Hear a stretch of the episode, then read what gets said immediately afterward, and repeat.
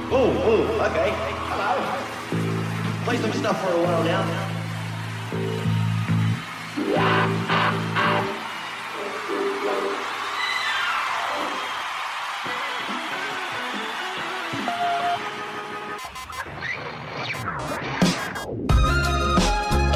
Esto es Randy, la cabina del género independiente.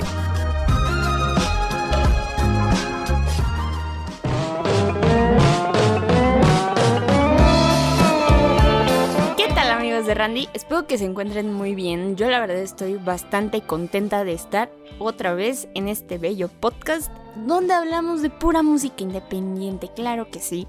Y hoy no hablaremos ni de bandas, ni de música o sea, obviamente sí relacionado con la música, pero creo que un tema un poquito polémico, creo yo, y creo que es importante rescatar y remarcar que vamos a hablar sobre los precios de los festivales, de por qué caro un festival y por qué tan caros sus precios. Así que investigué un poquito, me nutrí, espero no estar dando eh, información errónea para ustedes, que nunca es así, siempre trato de investigar a profundidad, así que pues bueno, les voy a dar puntos de vista, eh, ustedes también tendrán sus opiniones, qué festivales valen la pena, y siento yo que cualquier festival vale la pena, literal vas a pagar un boleto por ver a tu banda favorita y para conocer más bandas, no solamente es una, entonces creo que es el, ese es el beneficio de un festival, pero bueno, ahorita platicaremos un poquito más de eso, así que para comenzar, ¿qué les parece si ponemos a Vanessa Zamora con una nueva rolita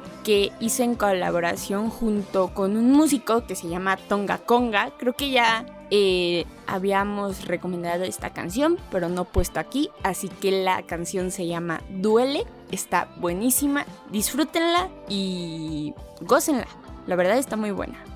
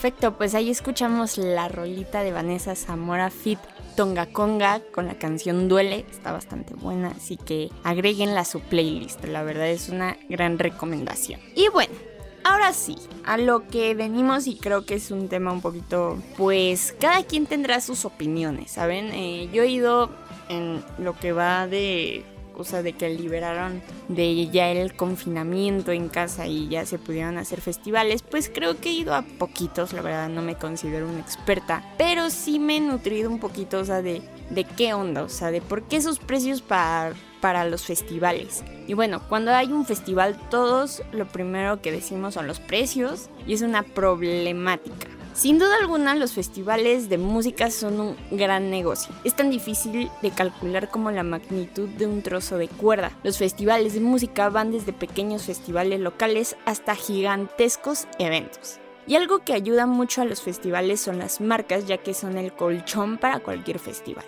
Así poder mantener la calidad que debe de tener un festival. Para los precios hay demasiadas estrategias que toma en cuenta el equipo de marketing, tales como la competencia y el estudio de mercado.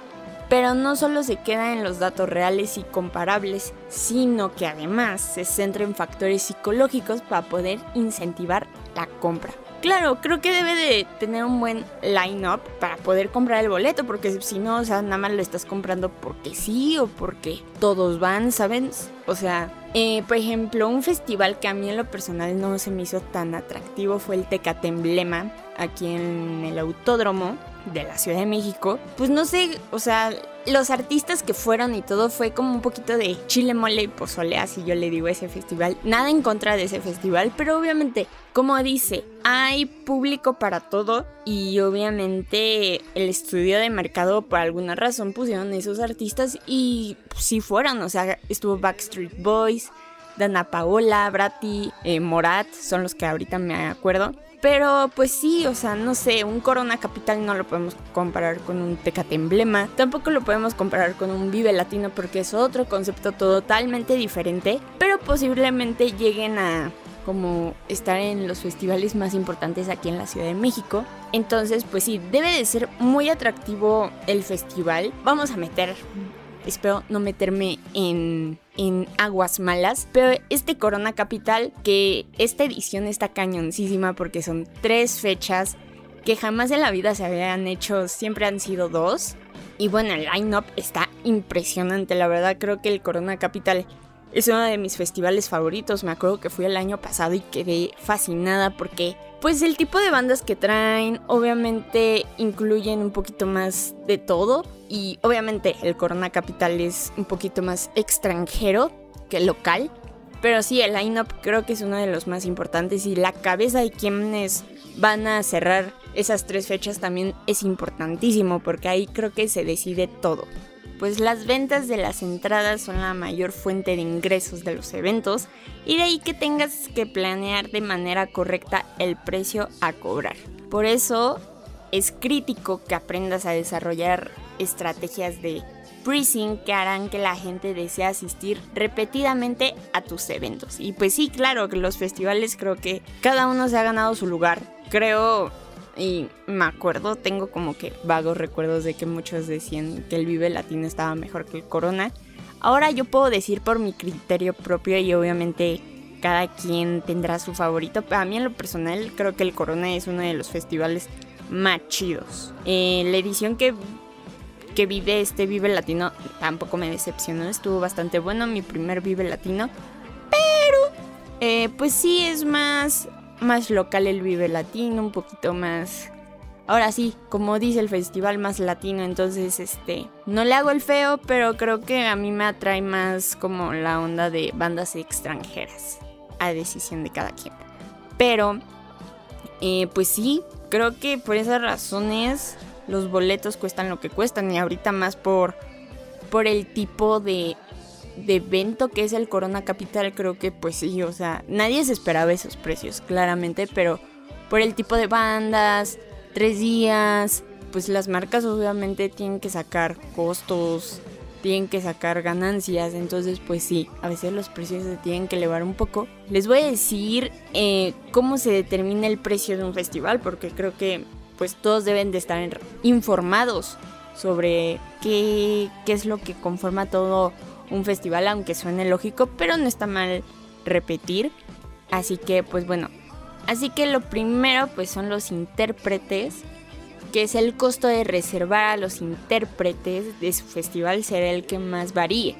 Pero los actos famosos pueden costarle un monto mucho mayor. Claro, no sé cuánto cobre Arctic Monkeys por venir, y no sé cuánto cueste The Chemical Romance, Miley Cyrus. O sea, obviamente depende mucho de las bandas y obviamente deben de tener costos pues moderados, ¿sabes? O sea, para que puedan asistir a ciertos festivales y obviamente ellos deciden qué festival eh, pues tiene muy, mucha relevancia y cuáles sí, entonces pues obviamente eso es importante. Después tenemos el alquiler del lugar, pues sí, sino cómo hacemos el evento y pues si debemos de contratar un lugar y los costos pueden llegar a ser por persona por día o por día a precio fijo.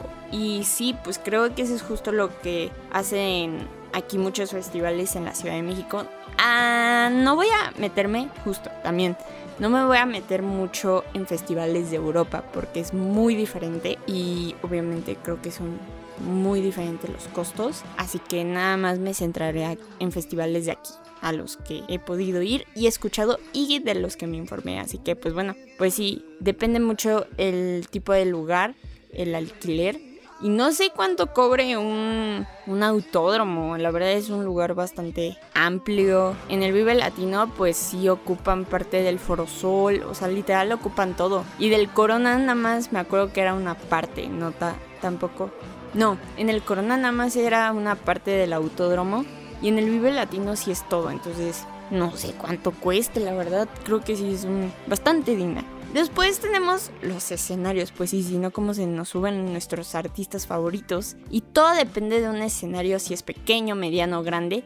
Y bueno, hay millones de proveedores con diferentes precios y creo que, o sea, no les puedo decir ahorita uno mexicano, por si quieren hacer un festival, pero sí, sí vi los costos y, órale, sí está cañón hacer un, un escenario.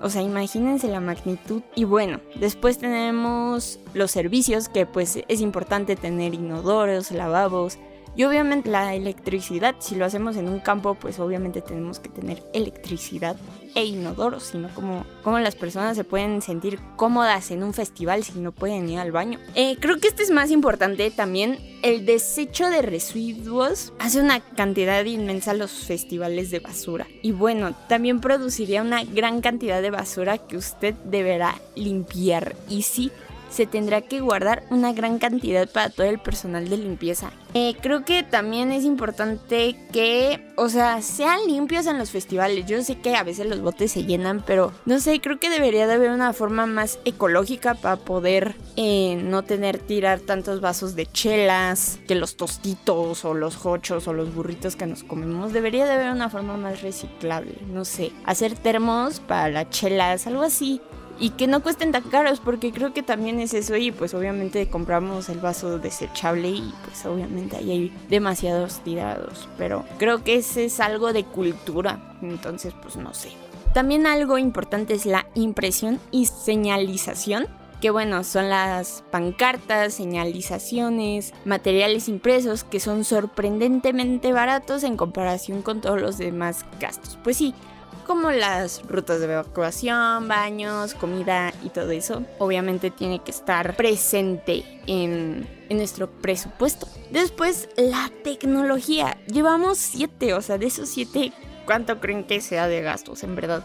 Y para este corona no me imagino. Y tres días y está cañón. Entonces, pues bueno. Eh, de la tecnología. Ustedes dirán, ¿qué tecnología? Pues sí, para que compres tus entradas, eso ayudará a administrar la venta de entradas y recopilar las perspectivas de los asistentes. Y pues sí, si no, ¿cómo entras? Ese es para comprar tu boletito, para que te lo escaneen. Eh, no sé, también las pulseritas que te dan de de Citibanamex para que guardes ahí tu dinero en tu pulsera. También eso es tecnología. Eh, no sé qué más otra se me ocurre, pero creo que es eso. Entonces, pues sí, imagínense cuánto cuesta hacer cada pulserita. Yo la otra vez me puse a pensar y dije, ¿por qué no hacen que esas pulseritas duren todos los conciertos que tú quieras? No sé, todo un año y ya si vas a dos festivales, ahí sigues teniendo tu dinero porque pues obviamente se pierde. Imagínense, Citibanamex está siendo millonario. O sea, a ver, Citibanamex, si escuchas esto, o sea, nada en contra de ti, perfecto. Pero creo que estaría bastante chido hacer como una pulserita para todo un año. Y así si tienes tu dinerito, pues lo ocupas en, el siguiente festival porque pues sí, o sea, la mía yo ahí la tengo guardada y creo que se quedaron ahí como ciento y algo de pesos. Entonces, para una chela me sirve. Y si quiero ir a otro festival me podría servir, pero ya no sirve. Entonces, creo que esa sería una idea millonaria. Espero que nadie me la robe. Pero si lo hacen, por favor, métanme en los créditos.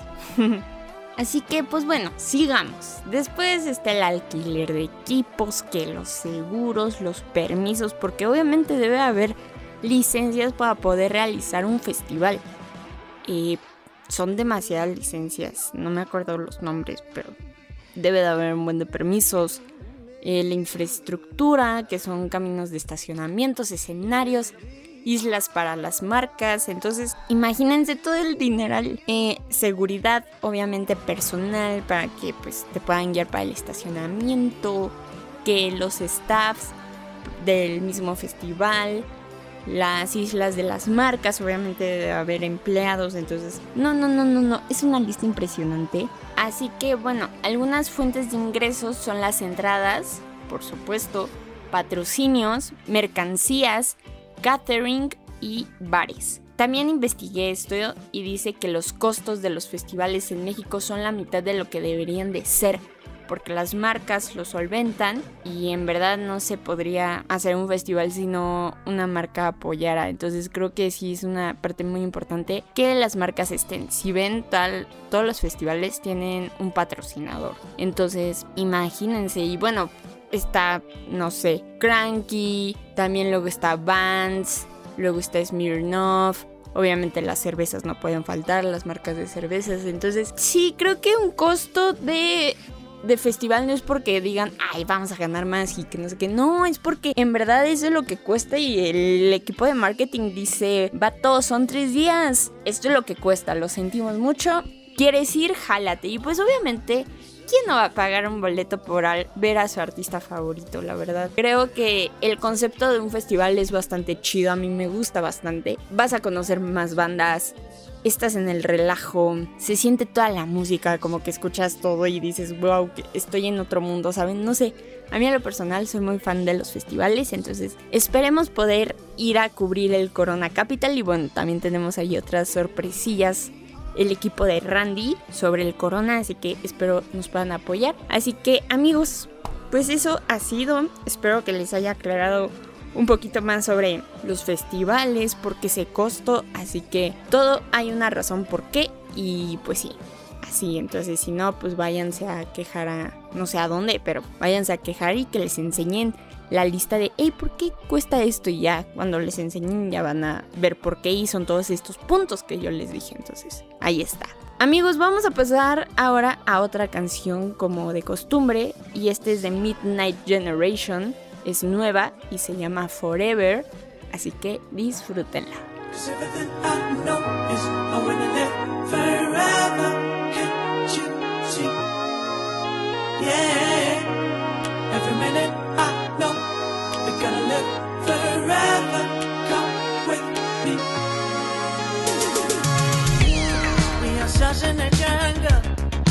life in a minute.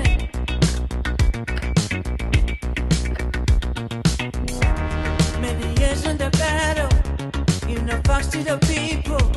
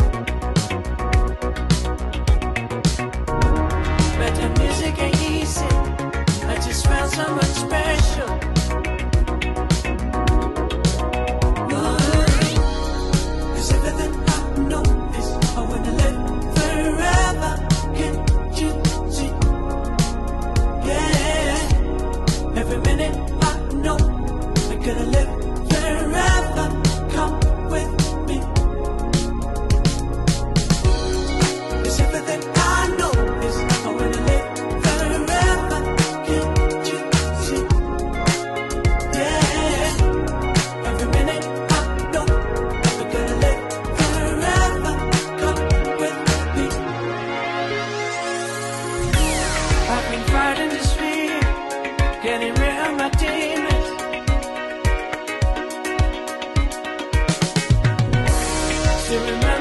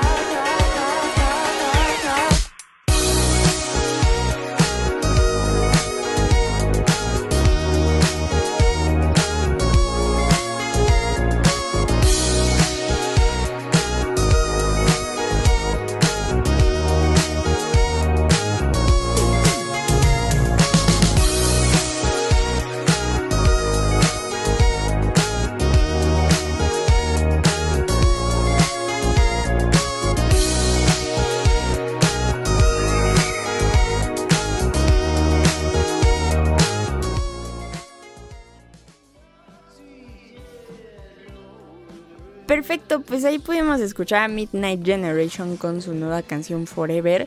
Y pues también van a estar en el Foro Indie Rocks el 19 y el 18 de agosto. Así que vayan a comprar boletos. Ya nada más hay fecha para el 19, si estoy en lo correcto. No, creo que el 18. Pero pueden comprarlos en la página del Foro Indie Rocks. Ahí está entonces pues la neta se va a poner bien chido. Espero verlos ahí. Y bueno, ahora vayamos a las recomendaciones de esta semana. Y bueno, tenemos a Cuco Fit Brati con su nueva rola llamada Fin del Mundo. Es una gran y bonita rola, la verdad. Todo el mundo debería de escucharla. Está bella. Después tenemos a Glass Cristina con Tiramisu. Una rola bastante sexy, agradable. Y también Vamos a tener una platiquilla con ellos después, espérenla, así que escuchen Tiramisu. También tenemos a Tipling Rock con A-Side, B-Side, está muy buena. Margaritas podridas con Ceremonia. Y la última que les puedo recomendar es I Can Fly con la canción Atlas, así que está bastante buena, escúchenlas. Y amigos, hemos acabado el bello ensayo de Randy. Ya saben que nos pueden seguir en todas partes en Instagram como randy.podcast, Facebook Randy, eh, TikTok randy.podcast, TikTok randy.podcast, página web está en nuestro perfil de Instagram, ahí está el link. Eh, también, ¿qué más? ¿Qué más tenemos? Y pues ya creo que ya por el momento. Entonces, síganos en todas las redes, compártanos, estamos haciendo contenido bastante chido y vamos a seguir haciendo contenido para el corona, para ahí documentarles cositas chidas, así que pues nos apoyarían bastante. Ha sido todo por Randy, un abrazote, muchas gracias por escuchar hasta acá y siempre, siempre, siempre recuerden amigos de ahorrar para ir a los festivales que ustedes quieran.